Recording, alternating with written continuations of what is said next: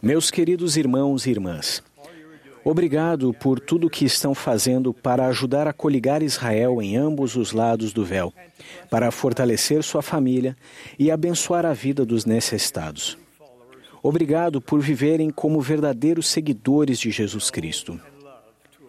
Vocês conhecem e amam obedecer a seus dois grandes mandamentos: amar a Deus e amar ao próximo. Nos últimos seis meses, a irmã Nelson e eu encontramos com milhares de santos ao viajarmos para as Américas Central e do Sul, para a Oceania e várias cidades nos Estados Unidos. Quando viajamos, nossa esperança é edificar sua fé.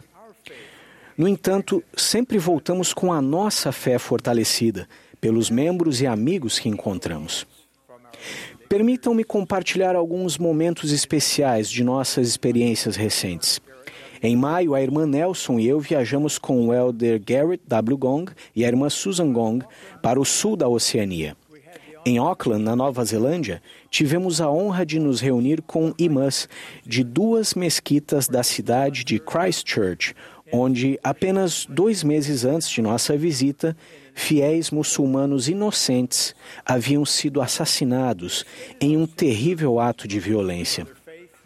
Estendemos nossas condolências a esses nossos irmãos de outra fé e reafirmamos nosso compromisso mútuo com a liberdade religiosa. Também oferecemos serviço voluntário e um modesto auxílio financeiro para reconstruir suas mesquitas. Nosso encontro com aqueles líderes muçulmanos foi repleto de sentimentos ternos de irmandade.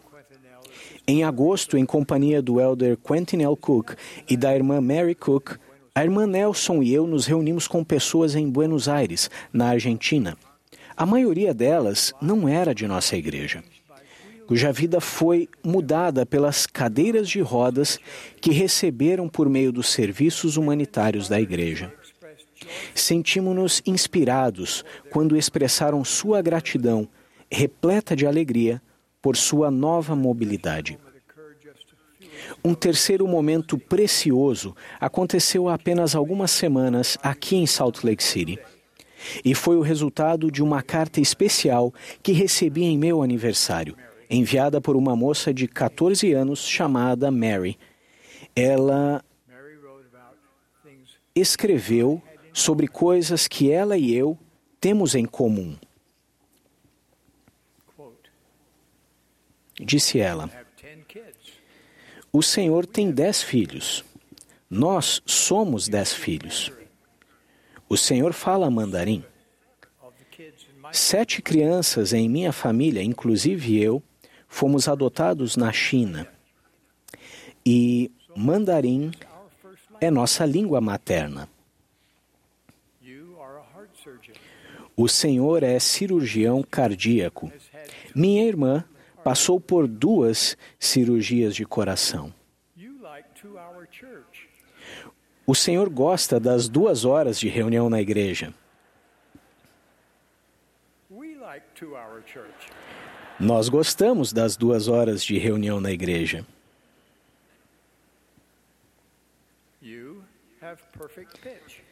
O Senhor tem ouvido absoluto. Meu irmão tem ouvido absoluto também.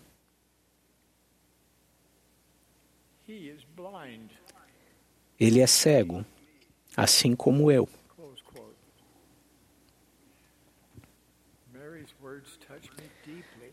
As palavras de Mary me tocaram profundamente, revelando não apenas seu grande espírito, mas a consagração de sua mãe e seu pai.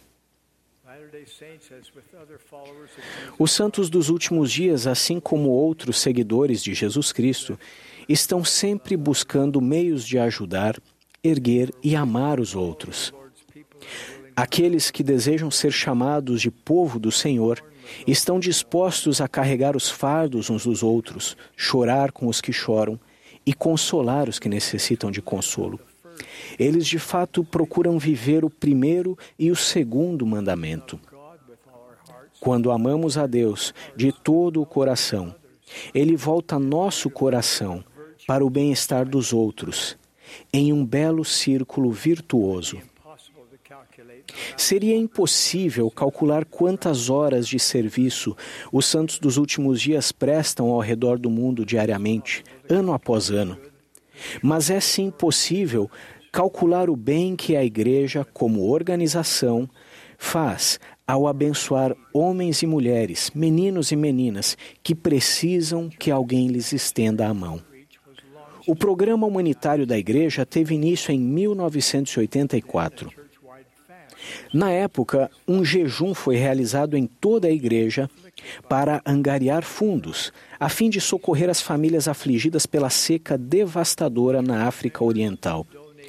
Os membros da igreja doaram 6,4 milhões de dólares em um único dia de jejum. O então elder M. Russell Ballard e o irmão Glenn L. Pace foram enviados à Etiópia para avaliar a melhor maneira de usarmos aquele dinheiro sagrado. Esse trabalho foi o início do que mais tarde passou a ser conhecido como Serviços Humanitários da Igreja. Desde aquela época, os serviços humanitários da Igreja já doaram mais de 2 bilhões de dólares para socorrer pessoas necessitadas no mundo inteiro.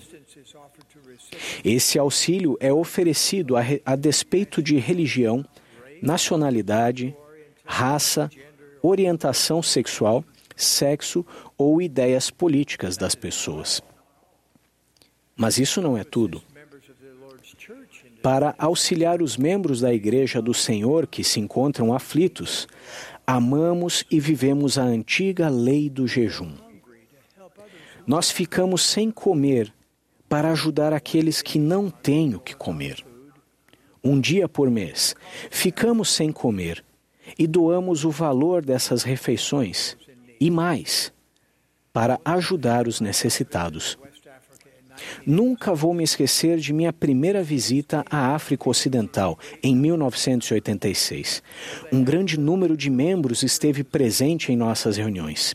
Embora eles tivessem muito pouco em termos de posses materiais, quase todos vieram vestidos de branco imaculado.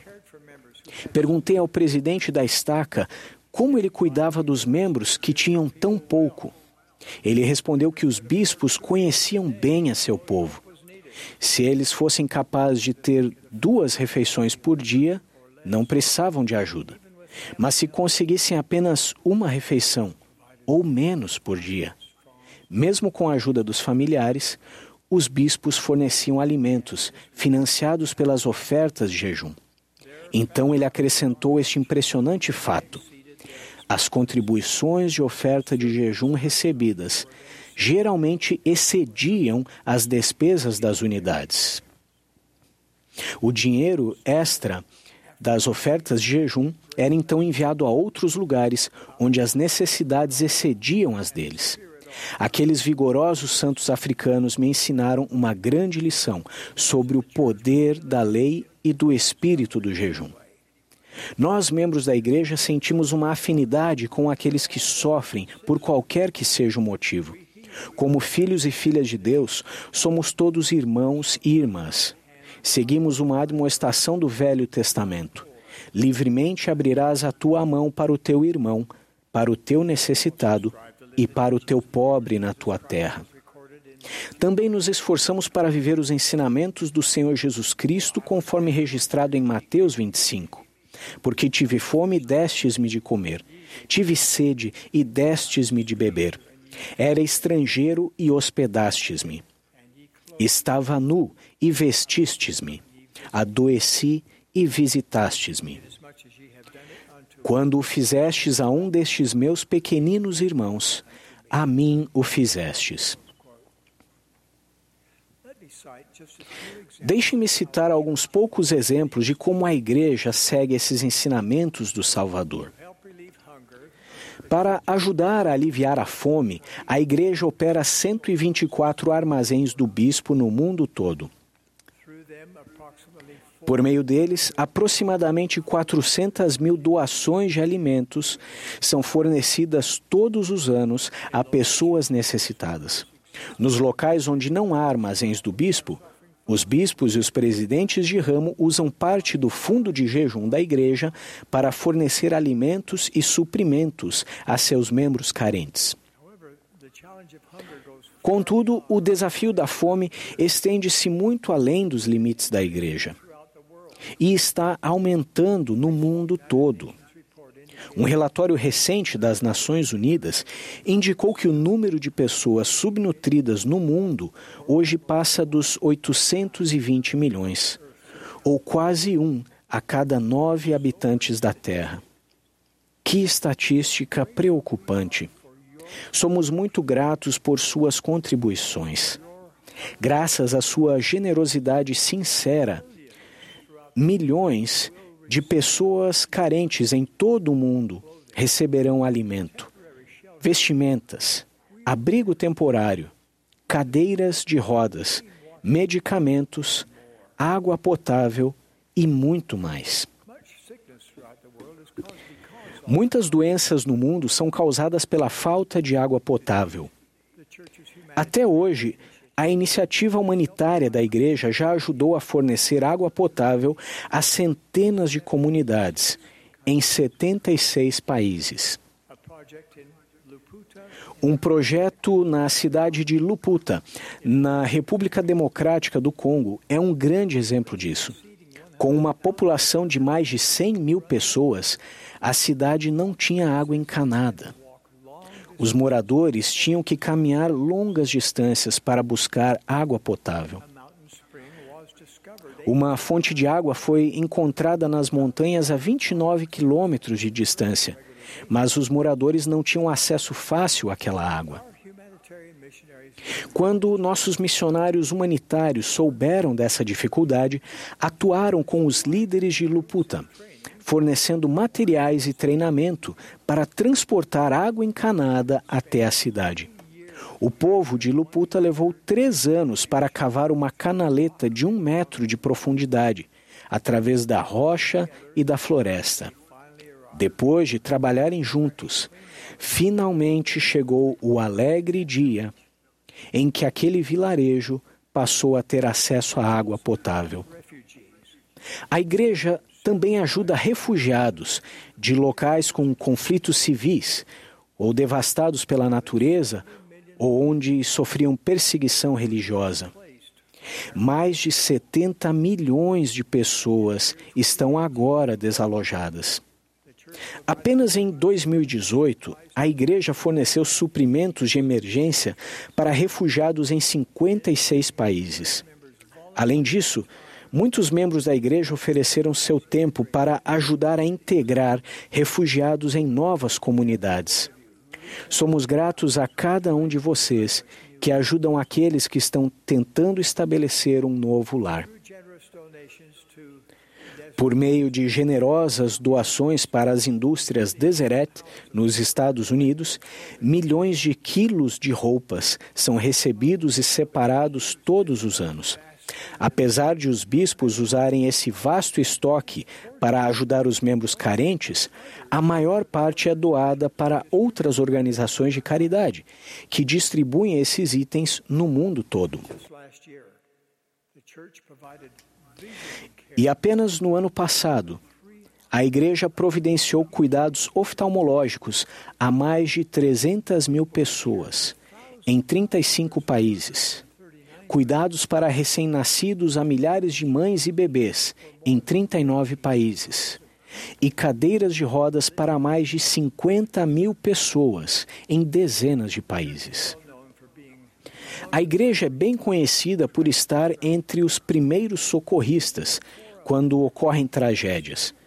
Mesmo antes de um furacão chegar, líderes e funcionários da igreja, nos locais afetados, fazem planos de como podem distribuir suprimentos de emergência e assistência voluntária às pessoas atingidas.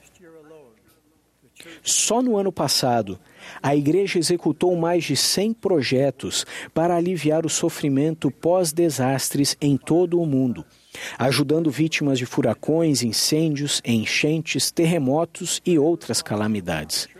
Sempre que possível, Os membros da igreja, com seu colete amarelo do programa Mãos que Ajudam, se mobilizam em grande número para ajudar pessoas afligidas por desastres. Esse tipo de serviço, prestado por tantos de vocês, é a pura essência da administração. Meus queridos irmãos e irmãs, as atividades que descrevi são meramente uma pequena parte do crescente programa de bem-estar e do programa humanitário de A Igreja de Jesus Cristo dos Santos dos Últimos Dias. E são vocês que tornam isso possível. Devido à sua vida exemplar, seu coração generoso e suas mãos que ajudam. Não é de surpreender que tantos líderes comunitários e governamentais elogiem seus esforços. Desde que me tornei presidente da igreja, tenho me surpreendido com quantos presidentes, primeiros ministros e embaixadores têm sinceramente me agradecido por nossa ajuda humanitária a seu povo. E eles expressam gratidão pela força que nossos membros fiéis levam a seu país como cidadãos fiéis e cumpridores de seus deveres. Também me surpreendo quando líderes mundiais conversam com a primeira presidência, expressando sua esperança de que a igreja seja estabelecida em sua terra. Por quê? porque eles sabem que os santos dos últimos dias vão ajudar a criar famílias e comunidades fortes, tornando a vida mais fácil para as pessoas onde quer que residam. Qualquer que seja a sua nacionalidade, os membros da Igreja amam a paternidade de Deus e a irmandade com os homens. Assim, nossa grande alegria está em ajudarmos nossos irmãos e irmãs, independentemente de onde vivamos neste mundo maravilhoso. Ajudar os outros, fazer um esforço consciente para cuidar das pessoas tanto quanto ou mais do que cuidamos de nós mesmos, é nossa alegria. Especialmente, devo acrescentar, quando não é conveniente e quando nos tira de nossa zona de conforto.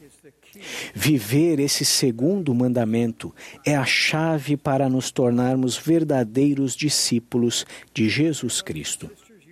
Meus queridos irmãos e irmãs, vocês são exemplos vivos dos frutos que advêm de se seguir os ensinamentos de Jesus Cristo.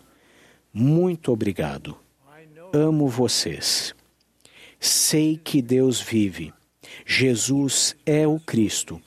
Sua igreja foi restaurada nestes últimos dias para cumprir seus propósitos divinos. Presto testemunho disso em nome de Jesus Cristo. Amém.